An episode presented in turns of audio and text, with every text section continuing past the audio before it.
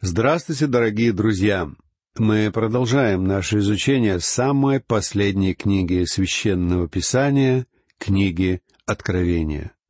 Это произведение пользуется репутацией сложной и трудной для понимания книги. Некоторые люди вообще заявляют, что данная книга представляет собой запутанное собрание всевозможных видений, символов, которые никак не связаны с реальным миром, и понять их не под силу ни одному человеку. Однако я позволю себе не согласиться с этим мнением. Что касается меня, то, на мой взгляд, книга Откровения является весьма логичной и осмысленной. Я готов утверждать, что это произведение имеет настолько ясную и очевидную структуру, что не увидеть и не понять этого попросту невозможно. Бывает, что в отдельных случаях мы оказываемся в тупике или затруднении, изучая какой-то отрывок. Однако, как правило, данное затруднение возникает исключительно из-за того, что мы стараемся взять из этого произведения отдельные символы и вписать их в какую-то придуманную нами же систему. В таких случаях мы действительно сталкиваемся с проблемами. На самом же деле, по мере нашего движения вперед в изучении этого произведения, мы должны предоставить самому апостолу Иоанну возможность сказать и показать нам, где именно мы находимся. Сейчас мы занимаемся изучением большого раздела этого произведения. Весь этот раздел посвящен периоду в истории нашего мира, который сам Господь называет термином «великая скорбь». Этот период начинается после того, как церковь покидает этот мир. Данный период наступает после того, как церковь завершает свою миссию на земле и возвращается к Господу. На мой взгляд, это все совершенно ясно и однозначно сообщается нам не только здесь, но и в других частях священного писания. Апостол Петр говорил в двадцатом стихе первой главы своего второго послания, что никакого пророчества в Писании нельзя разрешить самому собою. Иными словами, мы не можем выхватывать из интересующего нас текста какой-то отдельный стих или, наоборот, позволить себе не заметить какой-то стих в другом отрывке. Более того, мы даже не можем рассчитывать на то, что при работе только с одной книгой Откровения нам удастся вполне достоверно истолковать все ее пророчества. Например, очень важно осознать, что книга Откровения находится в самом конце Библии. В школе, когда вы только начинаете изучать арифметику, вы начинаете с того, что два плюс два равняется четырем. Никому никогда не придет в голову учить маленьких детей глубинам высшей математики или ядерной физики. Также с книгой Откровения. Поскольку это произведение является последним произведением Библии, единственным требованием для его изучения является хорошее знание тех 65 книг, которые встречаются в Библии до нее. И в этом случае вы убедитесь, что данная книга не только вполне логична, но и полна глубокого смысла. В своем произведении апостол Иоанн углубляется в подробности всего того, что будет происходить на земле в период великой скорби, в период, который не описывается столь же подробно ни в одном другом месте священного писания. Единственным исключением, пожалуй, является учение, которое Господь Иисус произнес на горе Елеонской. Мы находим это в двадцать четвертой главе Евангелия от Матфея.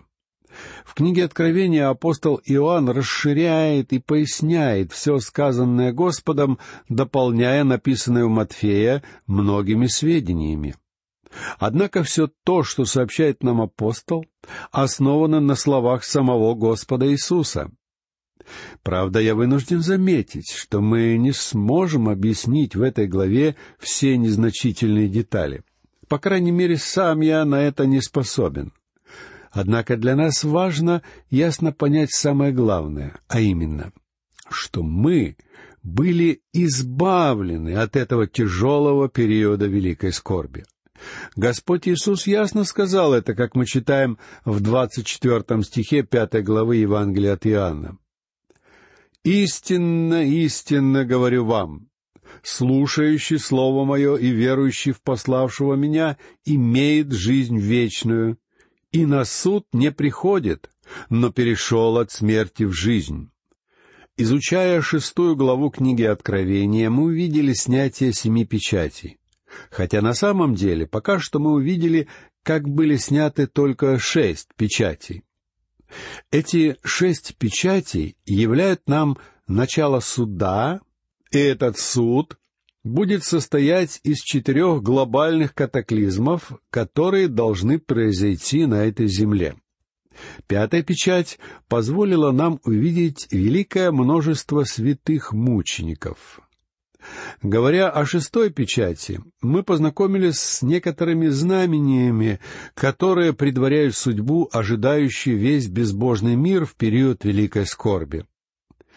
Мы уже говорили, что в течение периода скорби, которая предстает нам в этих главах книги Откровения, церковь уже не фигурирует под своим земным названием. А причина, по которой все упоминания о церкви отсутствуют, состоит в том, что Иоанн повествует нам о событиях, происходящих на земле. В этот период церкви на земле уже не будет. В книге Откровения апостолу Иоанну было сказано описать все то, что он увидел в явленной ему небесной сцене. А видел апостол явление прославленного Господа. Далее Иоанн должен был описать все то, что есть.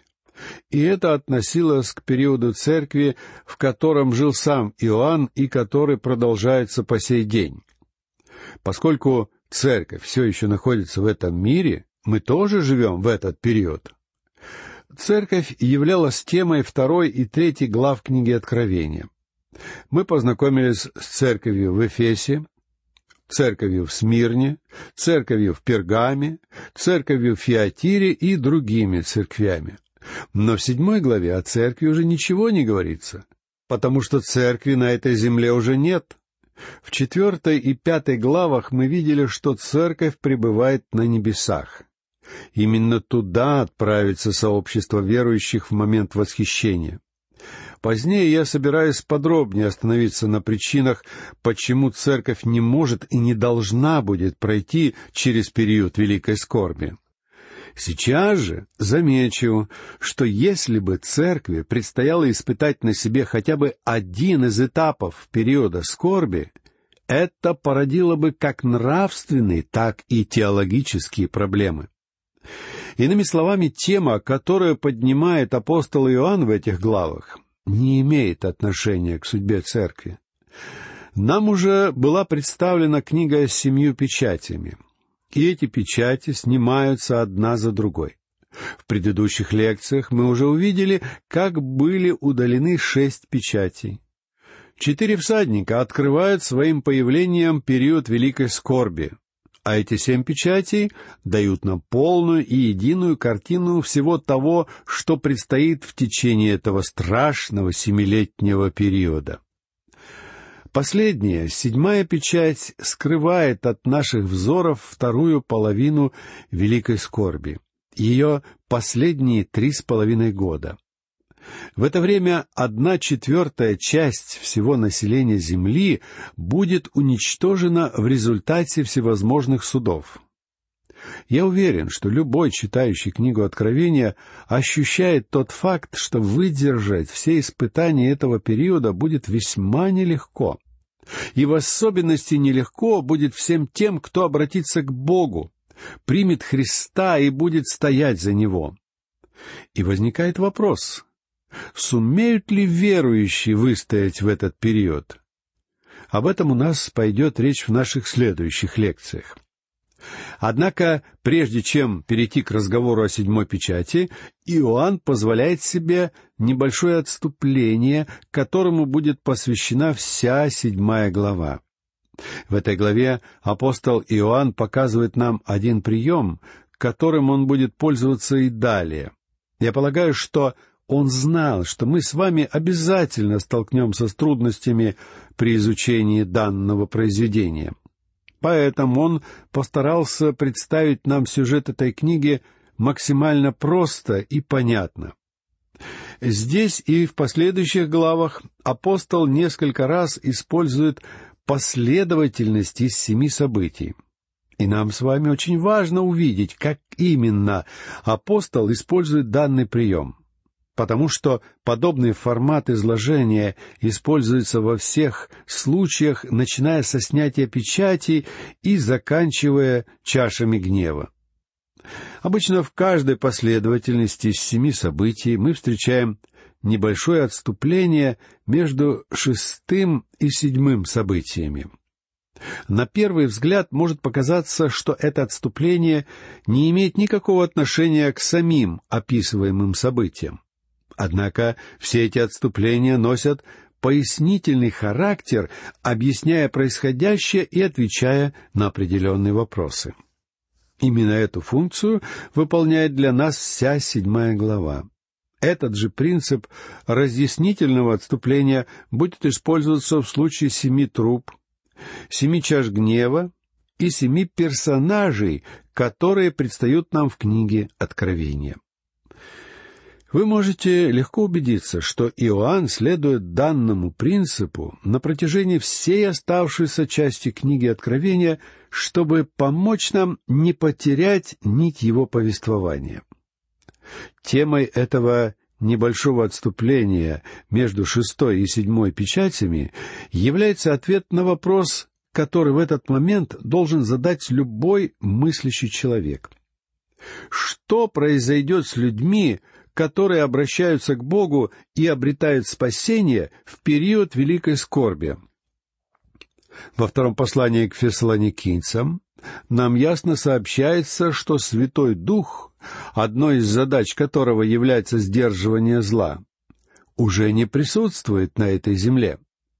В седьмом стихе второй главы мы читаем «Ибо тайна беззакония уже в действии, только не совершится до тех пор, пока не будет взят от среды, удерживающей теперь».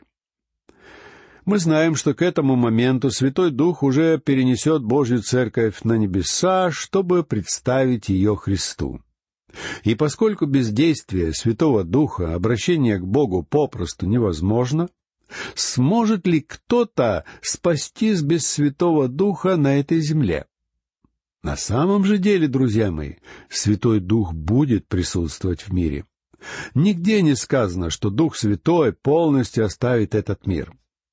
Просто он уже больше не будет ограничивать зло в этом мире. Святой Дух пришел в день Пятидесятницы для совершения особого служения, в ходе которого Он собирает всех верующих в церковь, делая из них единое сообщество, именуемое телом Христа. Когда же церковь будет удалена с этой земли, данное особое служение Святого Духа также будет окончено. Одним из его служений в эту эпоху является ограничение сил и влияния зла. Это абсолютно необходимое служение, потому что нет иного пути, как Евангелие сможет проникнуть в управляемый и ослепляемый сатаной мир, если кто-то не станет ограничивать влияние сатаны. Как еще может распространяться Божье Слово, если только Дух Божий не будет сдерживать зло? Просто подумайте о тех силах зла, которые работают сегодня, препятствуя распространению Слова Божьего по всему миру. На основании моего собственного опыта работы в радиослужении я знаю, что нам удавалось без особых трудностей работать в течение двух лет.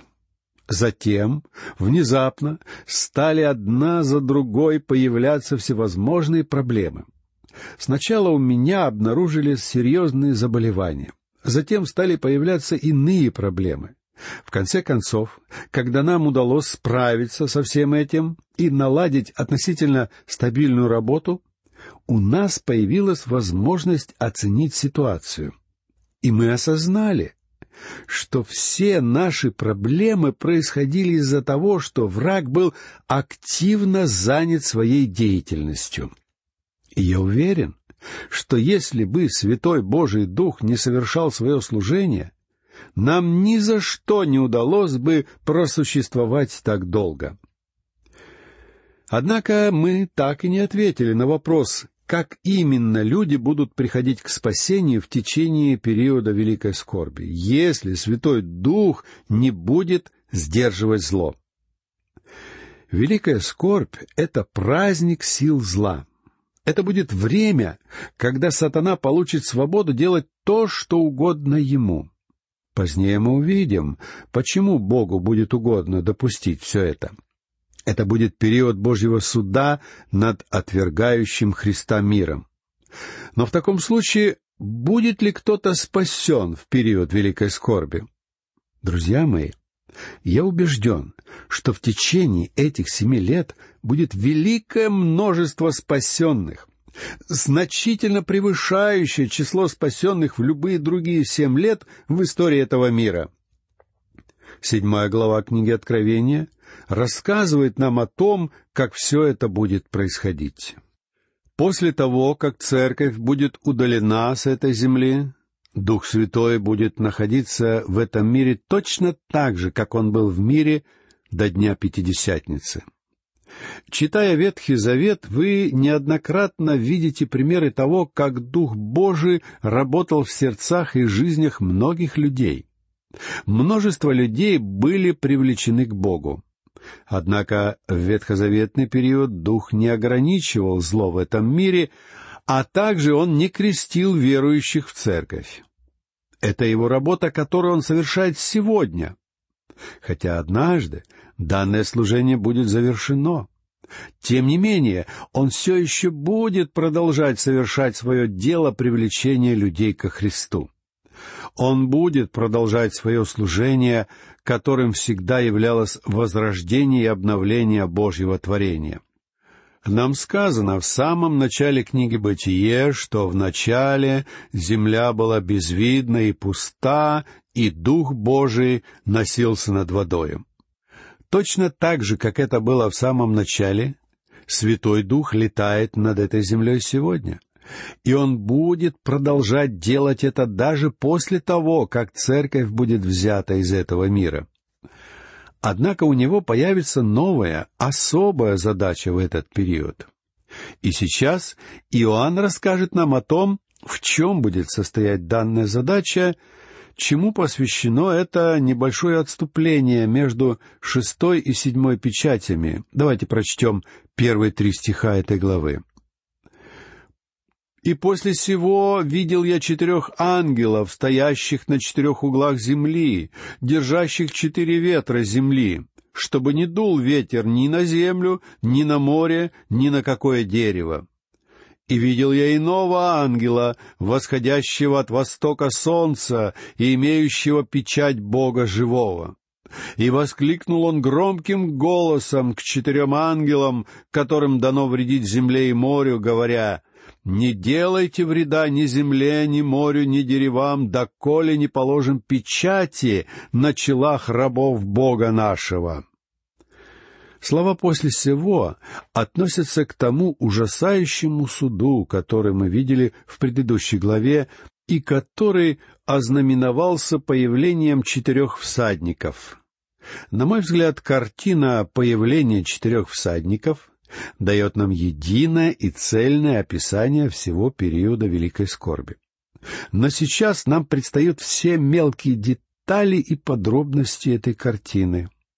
Ангелы, стоящие на четырех углах земли, держат четыре ветра, чтобы они не дули на землю. Эти ветры являются ветрами суда. Образ ветра, управляемого Богом и используемого в качестве суда, это очень часто встречающийся на страницах священного писания образ. Например, в 148-м псалме, в 8 стихе сказано, что огонь и град, снег и туман, бурный ветер, исполняющий слово его. Однако эти ветры суда необходимо удерживать. Ничто не должно начаться до тех пор, пока Бог не притворит в жизнь все свои планы. И в чем состоят его планы? Я не думаю, что Бог позволит какому-то периоду времени на этой земле продолжаться, если хотя бы кто-то из представителей человеческого рода не будет обращаться ко Христу. Потому что в этом и состоит главная цель Бога. Я не думаю, что Бог допустил бы существование этого мира, если бы люди не обращались к Нему. Он просто завершил бы существование этого мира. Поэтому я не сомневаюсь, что даже великая скорбь будет периодом времени, когда огромное число людей будут приходить к Нему.